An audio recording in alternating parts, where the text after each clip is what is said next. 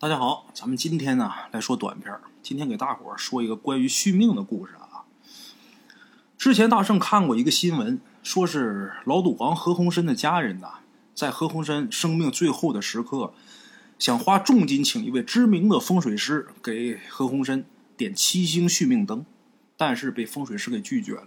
风水师还说了啊，早在十年前，赌王何鸿燊便已经是大限将至，之所以能撑到现在，是这位风水师啊。用众生机的办法给赌王何鸿燊续过命了。现在这老赌王啊，已经这么高的年龄了，寿元将近，自己不能再逆天而行了。哎，这条新闻呢，它是真是假，咱们暂且不论啊。咱们先来说一说众生机还有七星续命灯到底是怎么回事咱先说这众生机啊，众生机也叫众生根，这是一种风水之术啊，源自古代祖坟风水术。按照风水学的说法呢，自己先人所葬之地，关乎于后世子孙的气运跟前程。如果先人葬在一处风水宝地的话，这块宝地的气运呢，就会反馈到子孙的身上。子孙有了这个气运加持，就会事事顺利，前程似锦。相反啊，如果先人葬在穷山恶水之地的话，轻则后人是穷困潦倒，重则断子绝孙，后继无人。哎，众生机呀。跟祖坟风水术差不多，不同的是呢，众生机呢是把自己身上的指甲、毛发呀这些东西埋在风水宝地，立一个生坟，承受宝地的灵气，然后呢再回馈到自己身上，给自己增长运势，达到荣华富贵、多子多福，甚至说延年益寿的目的。哎，这个就是众生机，也叫众生根。刚才咱们还提到七星续命灯了，这个七星续命灯啊，是指点七盏星灯，分别对应的是北斗七星的方位摆放着，外边呢布置四十九盏小灯，中间呢安一盏本命灯，然后启禳北斗，上告苍穹，陈述自己的愿望，以求苍天怜悯，给自己续命，这也是一种术法。这个七星续命灯点着之后啊，如果说七天之内本命灯不灭的话，这就代表苍天垂怜，答应你的要求了。七天之内只要不灭，就可以增寿一季，一季是十二年呐。如果说本命灯在七天之内灭了的话，那就代表天命不可违，灯主必死无疑。那么说，这七星续命灯为什么要启禳北斗呢？这星灯为什么要按照北斗七星的方位去摆呢？这是因为呀，北斗主人死，人这一生啊，生命妖寿都由北斗司来掌管，所以想要祈求延长寿命的话，你得求北斗。哎，在古代的一些志怪书籍里边，有一本书叫《搜神记》，《搜神记》里边有这么一个故事，说的就是三国时期魏国有一术士叫管路。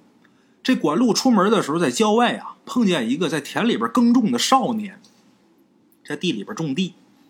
管路就停下来看这个人呢，就看了半天，然后就问这个孩子：“你叫什么名字？”这孩子说：“我叫赵岩。”管路就跟他说：“呀，孩子，你眉宇之间有死气，我看出来，我不妨告诉你，你三天之内啊必死，别干活了，回家跟家人呐告个别吧。”这个叫赵岩的这孩子很害怕呀，回家把这事儿就告诉父亲了。自己家父亲听完之后啊，赶紧来找管路，找着管路之后，跪地上就求他救救自己儿子。管路说呀：“这是天命，我不敢违。”可是这孩子他爹呀，一边给管路磕头，一边哭说呀：“我就这么一个儿子，如果说我儿子死了的话，我也活不下去了呀。”赵岩这个时候也跟着父亲。就那孩子啊，也跟着爹一起求管路。管路看他们爷俩父子情深，就动了恻隐之心了。管路心里边叹了一口气，罢了，看来也是我命中当有此劫。管路呢，就跟赵岩说：“行了，孩子，别哭了。你这样吧，你回去啊，准备一坛好酒，一块鹿脯肉。第二天，你到南山的一棵桑树下边，你能看见有俩人在下棋。这俩人呐。”一个穿着白袍，面南而坐，面相丑陋凶恶；还有一个穿着红袍的，面北而坐，面相和蔼慈祥。你呀，趁他们两个下棋的时候，这棋下的兴致正浓的时候，你给他们斟酒送肉，等他们吃饱喝足以后啊，如果要是问你什么的话，你什么都别说，你就给他们磕头。这么做的话，就能给你延寿。咱们简短解说，第二天，这赵岩呐，按照管路所说的，拿着酒肉就到了南山。果然在一棵桑树下边看见两人在下棋。管路啊，赶紧上前跪他们旁边，给他们斟酒送肉。再看这俩人啊，棋下的正激烈呢，这兴致正浓呢。有人给送酒就喝，有人给递肉就吃，看都没看赵岩一眼。等这一局棋结束之后，才发现赵岩。这时候就问赵岩。你是谁呀？怎么会在这儿？之前管路交代他了，问你什么你都别吱声啊。赵岩默不作声，不停的朝俩人磕头。这个时候穿白袍的这位呀，脸上就不高兴了，脸色不好看，起身就要走，但是却被穿红袍的那人给拉住了。然后穿红袍这位说呀：“哎，既然我们受了人家恩惠了，咱得报答报答呀，怎么能一走了之了呢？”这时候穿白袍这人呐，才不情愿的从哪身上拿出一本册子，然后又问了问赵岩的名字。一问他名字，赵岩心想：这我得说话了，看来有戏呀。问完名字之后，穿白袍那位又看了看这册子，然后跟他说：“呀，你今年十九岁，寿命将近。我今天呐，在十前面给你加一个九字，我让你活到九十九岁。”赵岩听完之后，这可高兴了。朝两个人不停的磕头啊！穿白袍的人又说了：“你能来这儿，一定是管路教你的。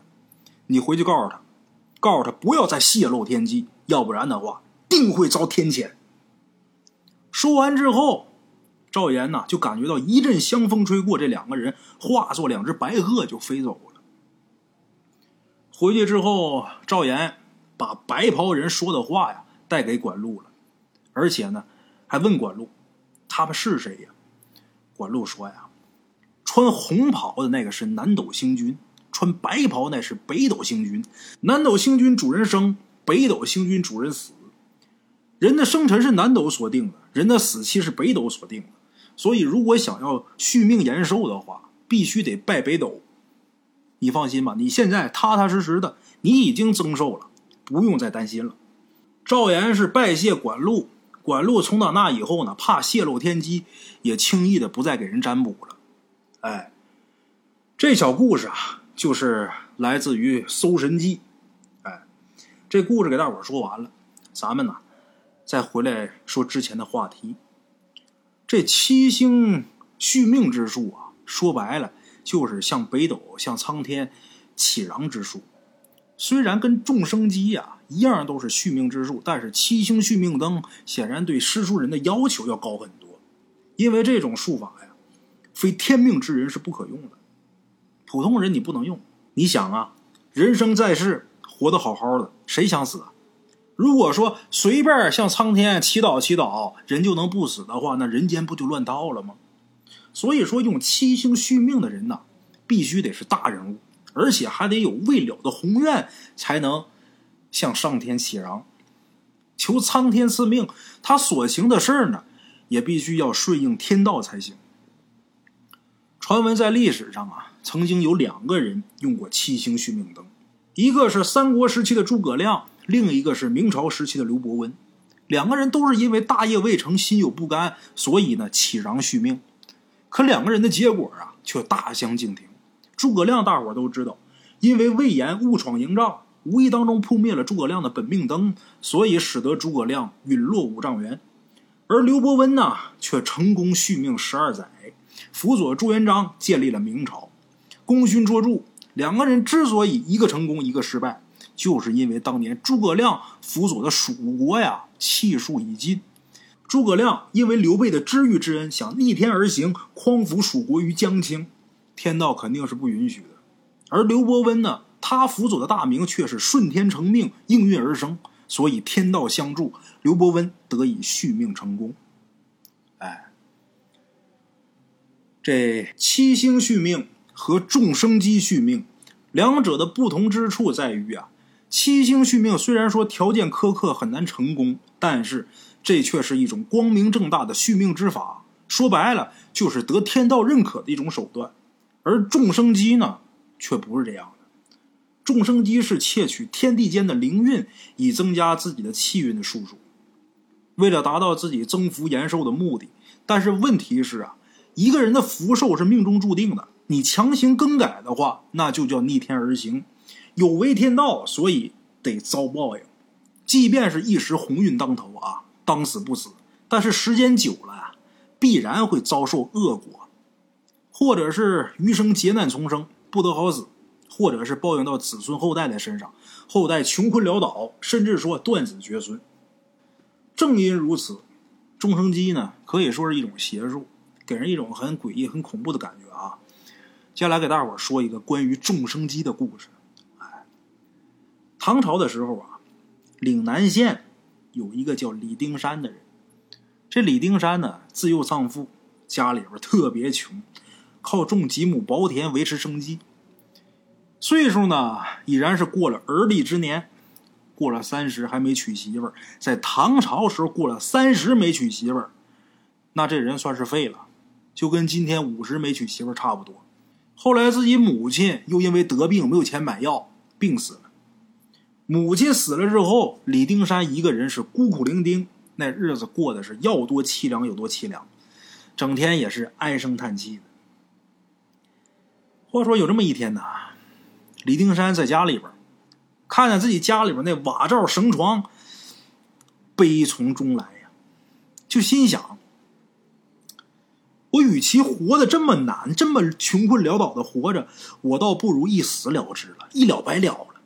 我这活着是遭罪呀！你要说日子好，我多活两天，这日子都过成这了，我还活个什么意思？一时想不开，这李定山拿起一根绳子，就要悬梁自尽。把这绳子就搭自己家屋梁上了，反正也是该着这个李定山呐，命不该绝。就这时候，突然间听见有人敲门。李定山这正准备上吊呢，一听当当当有人敲门，得了吧，这这先先等一等吧，先暂停吧。从凳子上下来，推开门一看，原来是个乞丐来要饭的。李定山心想啊，反正我也不想活了。我都要死的人了，索性我就做件好事吧，给自己修修来世。就这么的，就把家里边仅剩的半袋米全都给乞丐。他想要赶紧把这乞丐打发走，自己好上吊啊！哎，刚才因为他来耽搁了。没成想，这乞丐一见这李丁山，神情恍惚，再一看呐，这屋梁上搭着绳子，下边还摆个凳子，这乞丐就明白了呀。这人要死啊！他有事儿。乞丐张嘴就问他，李丁山呢也没隐瞒，就把自己这日子穷的过不下去这事儿啊，就跟乞丐说了。这乞丐听完之后笑了。乞丐说：“嗨，你再穷，你还能有我穷吗？我都要了饭了，我也没寻死觅活的呀。”李丁山没说话，不停的叹气。这乞丐又说呀：“哎，你说你连死都不怕，你还怕发不了财吗？这样吧，我看你心肠好，我就跟你说个发财的法子。”李丁山一听完之后啊，本来想死的人都笑了。李丁山说：“你，你一个要饭的，你自己要有发财的门道，你能告诉我？”你看你脸饿的都青了，你几天没吃饱饭了？哎，你别看我要上吊了啊，我就是这三十多年白活，我也不带信你这话的。这乞丐一看李丁山不信呐，呵呵一笑说：“嘿嘿，你别看我现在是个臭要饭的，我过去可是一个颇有声望的风水师，但是因为我泄露天机泄露的太多了。”所以命中注定是穷苦一世。李丁山一看这乞丐不像是开玩笑，这脸上的表情也变了，赶紧给赔赔不是，说自己有眼不识泰山呐，刚才唐突了呀。李丁山也听说过，确实有这种人，因为泄露天机过多，这辈子啊，鳏寡孤独残，穷困潦倒，倒是有这么个事儿。过去听说过，难道说这位就是传说当中的高人吗？这乞丐呀，也没跟他计较。然后他告诉李丁山，就说呀：“你们村后面那座山啊，可不是普通的山。我告诉你，那可是一处小龙脉，风水特别好。半山腰啊，有一棵参天古树，那地方就是龙脉的七寸之地，也就是俗称的龙穴，藏灵纳气，会阴聚阳，那可是一处难得的风水宝地。如果说把先人葬那儿的话，后世的子孙呐，虽然不至于做皇帝。”但是做个达官显贵还是绰绰有余的呀。李丁山一听完之后就有点疑惑，就问说：“家父死的早，已经下葬很多年了，我总不能再迁坟吧？”那乞丐说：“呀，那倒不用。你呢，在那棵树下边挖个坑，立个生坟，把你身上的毛发指甲剪下来，放到坛子里边，然后把坛子葬在生坟里边就行了。”用不了多久啊，你必然是时来运转，鸿运当头，到时候必定是荣华富贵，为官为宦。李听山一听啊，乐出屁了都啊，赶紧跪地上谢这个乞丐。李丁山说呀：“倘若真如先生所说，我有出头之日的话，我肯定不忘先生的大恩大德。”乞丐一把把李丁山给拉起来了，然后跟他说呀。你也不用谢我。人之福运为天定，你若要行这个改运之法呀，这属于是逆天而行，势必会折寿。我看你呀，虽然肤浅，但是呢，寿数却是很绵长，有古稀之相。如果你强行要逆天改命的话，你得折二十载的寿路，你可得想好啊。李丁山听完之后，斩钉截铁的就说呀：“只要能富贵。”别说二十年了，就是说干完这事儿，我就能活个三五年，我也乐意呀。如果要是不叫这事儿的话，刚才我就掉那儿了。这会儿我已然都咽气儿了呀，我愿意。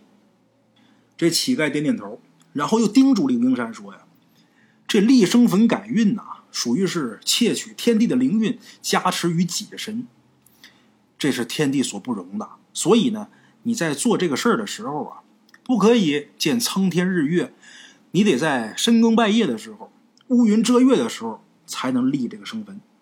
立生坟的时候，如果说有人拦着你，你记住了，不用搭理他，你就挖就行了。你只管挖坑立坟，他不敢对你怎么样。李丁山很疑惑，就问乞丐说：“他是谁呀？”乞丐这时候笑笑，没说话，说：“等你回来，我自会告诉你。”就这样，当天夜里边。李丁山就来到村子后边的山里边，找到半山腰的那棵参天古树，在那等着，一直等到半夜，好不容易等到乌云布满天空，把这月亮给挡上了。这时候，李丁山呐，才点起了一盏油灯，借着微弱的油灯的灯光，开始往下挖土。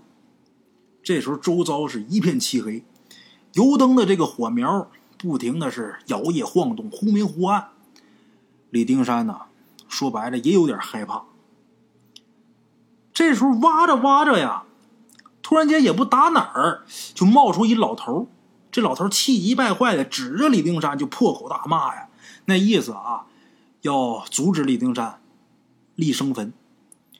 李丁山按照乞丐所说的呢，就没理那老头任凭他在旁边大喊大叫。过一会儿，又出来一老太太，这老太太跟老头一样。都在李丁山旁边破口大骂，李丁山呢，还是不搭理他们，就当没看着。这俩人一看李丁山不害怕呀，就不敢再骂了，反而是跪地上给磕头，那神情啊，特别的哀伤。李丁山还是不为所动，自顾自的挖坟。俩人一看这情况，拿眼睛狠狠的瞪李丁山一眼，然后很无奈的就离开了。他俩走了，李丁山松了一口气儿了，接着往下挖，挖着挖着，忽然间他就挖出了一条白蛇。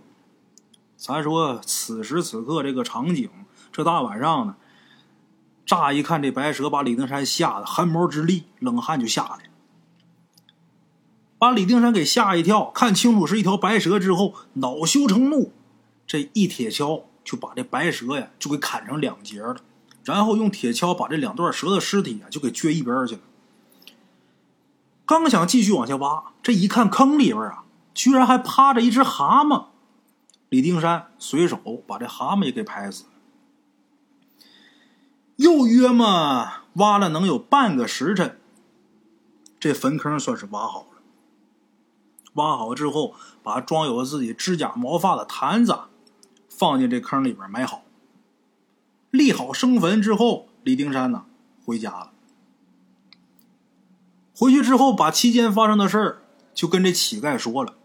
当这个乞丐听到李丁山说把坑里边那个白蛇和蛤蟆都给打死以后啊，这乞丐叹了一口气说：“呀，那白蛇跟蛤蟆都是借着龙穴的风水修行的生灵，你要抢占他们的宝地，他们肯定不愿意，所以才幻化成人来阻拦你。但是人呢是万物之灵，他们也是不敢伤害你。”你说你挖了他们，你不理他们就是了。你为什么要把他们打死啊？李丁山听到这儿，才知道那老头跟那老太太是蛤蟆和白蛇所化的。这时候真后怕呀！李丁山说：“我怎么知道他们是修行的生灵啊？我还以为就是普普通通的蛤蟆跟蛇呢。”这时候这乞丐说：“呀，就算是普通的生灵，你又何必要杀他们？”我之所以之前没告诉你，我是怕你知道以后心里边害怕，却万没成想到因此惹下祸端，你把他们给害死了，种下恶因了，你以后啊，怕是难逃恶果。李丁山听完之后非常害怕，就问这乞丐有什么破解之法。这乞丐摇摇头说呀：“我们看风水的呀，助善不助恶，你既是心生恶念而闯下的祸端。”我也帮不了你。乞丐叹了一口气就走了。当天夜里边，李丁山做了个梦，梦见那老头跟老太太俩人是狠狠的盯着李丁山，咬牙切齿的从那牙缝里边挤出了一句话：“你得遭报应。”刚开始几天，李丁山特别害怕，可是到后面一看也没发生什么事慢慢的也就释然了。就当那个乞丐是危言耸听。打那以后啊，过了能有半个多月，奇迹就出现了。李丁山果然开始发迹。他是怎么发迹的呢？先是打自己家那几亩薄田的地里边挖出来一坛子金元宝，以这个金元宝为本金做买卖，日进斗金。到后边赚的就是盆满钵满，慢慢的就攒下了万贯家财。有钱之后，李丁山是娶妻纳妾，享尽其人之福啊！娶媳妇没多长时间，媳妇有喜了，生下一对龙凤胎，一儿一女啊，俩孩子特别的聪明伶俐，李丁山是爱的不得了啊。随后，李丁山呢又花千金捐了个官儿，进了宦海了，从此以后是平步青云。没到十年，李丁山居然做到了太守一职，高官显爵，光宗耀祖啊！每天是锦衣玉食，享尽荣华富贵呀。就这么的，又过了十年，李丁山感觉自己呀，这身体一天不如一天，未及知命之年，便已白发苍苍，如一迟暮老叟。五十知天命，没到五十，呢头发全白了。感觉这人马上就要不行了。有那么一天夜里呀，李丁山做梦，突然间梦到当年那个乞丐跟自己说过的话。那乞丐跟他说呀：“你寿数绵长，有古稀之相，那意思你能活到七十，但是你要强行的逆天改命，就得折二十年的寿。”李丁山在梦里边梦到当年的事儿，顿时是从那梦中惊醒。吓出一身冷汗呢。如果说按照那乞丐说的话的话，自己原本是可以活七十，因为逆天改命，所以折了二十年的寿，那自己那不就剩下五十年的寿命了？这个时候，李丁山距离五十大寿还有十天的时间。李丁山当年上吊求死，那是因为穷困潦倒，生不如死。可是如今自己个儿锦衣玉食，荣华富贵享之不尽，谁想死啊？怎么能甘心死呢？做了这个梦之后，把李丁山吓得这一宿没合眼。天刚蒙蒙亮，就起身把家眷都给召集来了，然后把自己大限将至的这个事儿啊，跟家人都说了。家里人听完之后啊，也都哭。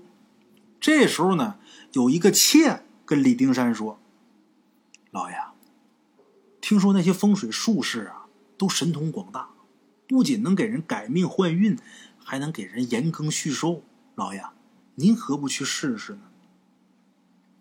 李丁山听完之后啊，也是心中一喜呀，心想自己真是一时啊吓昏了头了，把这事儿给忘了。随即，李丁山就命人寻找周边最著名的风水术士，给自己延命续寿。第二天，有下人来报，说城南呢有一个姓马的风水术士，那位啊神通广大，特别灵，每天登门拜访的人呢络绎不绝。李丁山一听，有能人，好，赶紧带着钱财，就奔城南姓马的那位风水术士他们家去了。等到这个风水师之所的时候，一看呢，还真是宾客来往如织，门庭若市啊。进门之后啊，李丁山把来意跟这风水师说明白，没成想这风水师却摇了摇头说呀：“人之福寿皆为天定，人都有自己的命数，我一个小小的术士，怎么敢逆天而行呢？大人呐，您还是请回吧。”李丁山没说话，摆了摆手。这时候就见几个下人把一个特别华丽的木箱子抬进来了。打开之后，里边装满了白花花的银子。风水师看了一眼，还是摇摇头。李丁山呐，又让下人抬进来一箱银锭子。风水师还是无动于衷。接着抬，李丁山大手一挥，就看那银锭箱子一箱一箱的往屋里边搬。李丁山眼睛都不眨一下。早些年，李丁山是穷怕了。这些年做太守啊，使劲的往自己怀里边划了钱呢。说白，那钱哪儿来的？还不是搜刮民脂民膏来的。说白，这点钱对于李丁山来说，那就是九牛一毛。他官都当到太守了，这点钱真不叫事儿。一箱子一箱子往屋里边抬银子，抬到第十箱的时候，风水师终于是按耐不住了。他告诉李丁山说：“呀，也不是说我不想帮你续命，而是这个续命啊，它不比改运，特别困难，而且特别凶险。稍有差池啊，不仅续命的人性命难保，我这施术的人呐，也难逃因果报应啊。所以我得慎之又慎，不敢轻易的就答应你。而且你大限将至，已经到关口了，如果这时候……”立生坟续命，不行，为时已晚，必须得以验星之术瞒天过海，骗过阴差阎王，才能活命。而且这个术特别凶，施术的人呢也必将果报缠身，所以我才一再推迟，实属无奈。李丁山一听这风水师说凶险，李丁山一听，他虽说凶险，但是啊。李丁山心里边明白这事有戏，要不然的话他也不会把这些话跟自己说。所以李丁山赶紧追加筹码，马上又许诺说事成之后还另有重谢。这风水师一咬牙一跺脚，罢了。既然你这么诚心的话，那我呀就舍命保你一回。不过这个事儿成了以后可有一劫，你必须得散尽所有家财，行救济贫苦之举。因为你命里边没有财运，现在所拥有的钱财都是你拿寿命所换。如果呢你要再续命求活的话，必须得舍弃这些钱财，要不然呢，纵使能骗过阴差阎王，苍天也饶不过你。这些散去的钱财呀，就是你的买命钱，你可舍得？李丁山一听这话一怔。要把自己攒了半辈子的家财散尽，这确实是舍不得。但是，一想到自己要是连命都没有的话，那要这些钱有什么用啊？所以，李丁山咬了咬牙说：“舍得。”好，风水师点了点头，然后告诉李丁山说：“你回去之后准备一口棺材，等你到大限之日那天，我自会上门施法，替你延命续寿。”李丁山拜谢了风水师，回到家里边，赶紧叫人准备好棺椁。一晃又过了几天。李定山呐，终于是盼来了自己的大限之日。那风水师啊，也是如约而至。这风水师来了之后啊，先是让人在李丁山的床榻前面挖了一个四尺深的坑。等到了晚上呢，又让李丁山躺到棺材里边，而且还再三的叮嘱他：如果说有人喊你名字，你切记可别回。李丁山点点头。李丁山躺进棺材里之后，风水师让人把这个棺材埋到这个床前面的坑里边，然后填土立坟。就在李丁山这个床前面又立了一个坟，然后在坟前又点起了一盏油灯。风水师啊，披发执剑，步罡踏斗，施术。过了足足得有半个多时辰，这风水师才停下来。伴随着子时将至。这屋子里边凭空呼的一下，起了一阵阴风，这风把这门吹的都哗哗作响。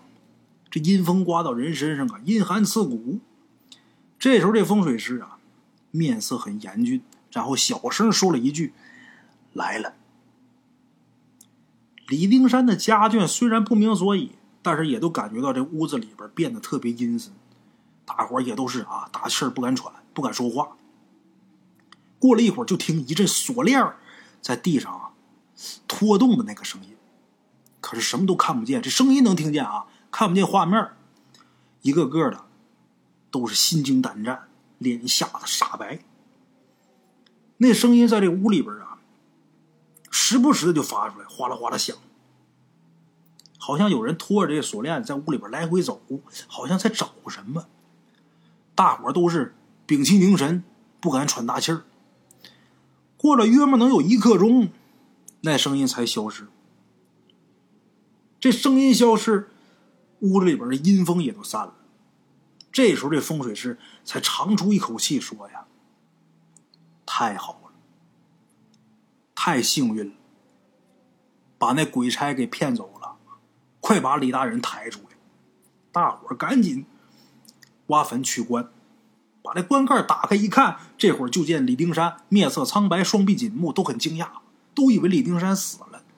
刚想质问风水师，这时候却看李丁山呐，悠悠转醒。原来啊，这棺材里边特别闷热，李丁山体力不支，昏死过去了。咋说那棺材里边才多少氧气呀？李丁山醒过来之后，告诉风水师，自己在昏睡当中啊，朦朦胧胧的。就听见有人喊自己名字。风水师说：“那是阴差，在叫你的魂呢。你要是答应了的话，你就活不了了。”风水师又告诉李丁山，他用的这个验星术啊，可以扰天机、乱阴阳、遮掩生死，让那阴差阎罗呀误以为你已经死了，所以日后也不会再来拘你的魂儿。施术一次可以续命十年。他告诉李丁山呐：“这回你不用再担心了，这十年你没事了。”李丁山听完之后，跪谢风水师。风水师又叮嘱他：“你可千万别忘了散尽家财，要不然的话呀，劫难必至。”李丁山赶紧点点头。等风水师走后，李丁山随即就让自己儿子把自己家里边这些家当啊、房屋啊、田舍啊，全都给典当了。他就准备散去家财。三天之后，儿子前来禀报，家里边这些东西一共点得白银十万两。李丁山让自己儿子把点来的这些银子尽数的全都散出去。等儿子走后，李丁山呢很惆怅，没想到自己费尽心机敛财，到了了却是一无所有。他心想：这当真是我的命。庆幸啊，自己还是把性命给保住了。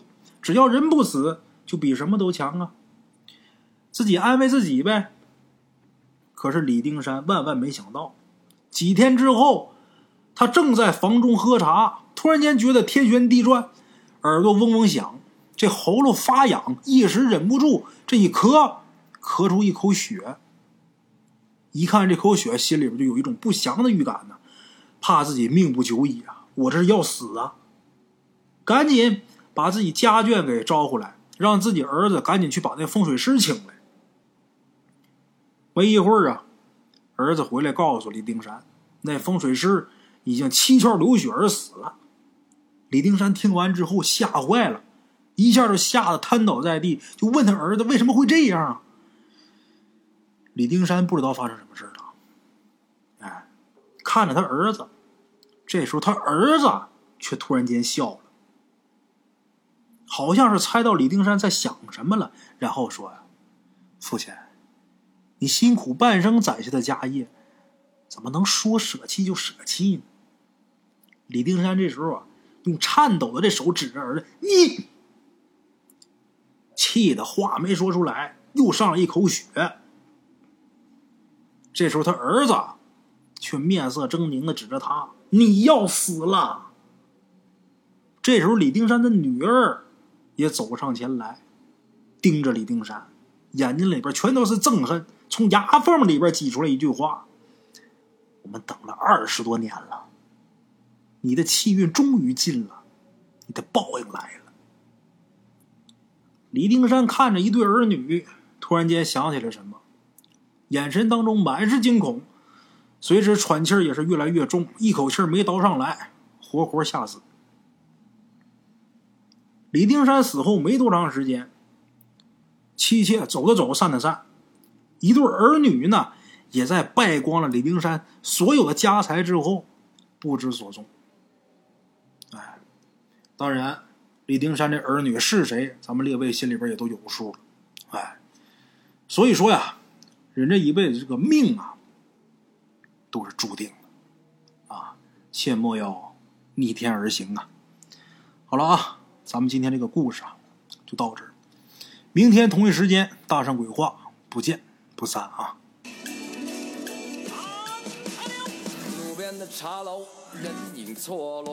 用声音细说神鬼妖狐，用音频启迪人生。欢迎收听《大圣鬼话》。Hello，大家好，我是主播呀。跟着吃完了饭，然后就回到自己的课室上啊。喜马拉雅、百度搜索“大圣鬼话”，跟孙宇、孙大圣一起探索另一个世界。那天山女子独守空城，也只是感谢鬼友们，感谢鬼友们，感谢鬼友们一路陪伴。大圣鬼话，见字如面。欲知后事如何，且听我下回分说。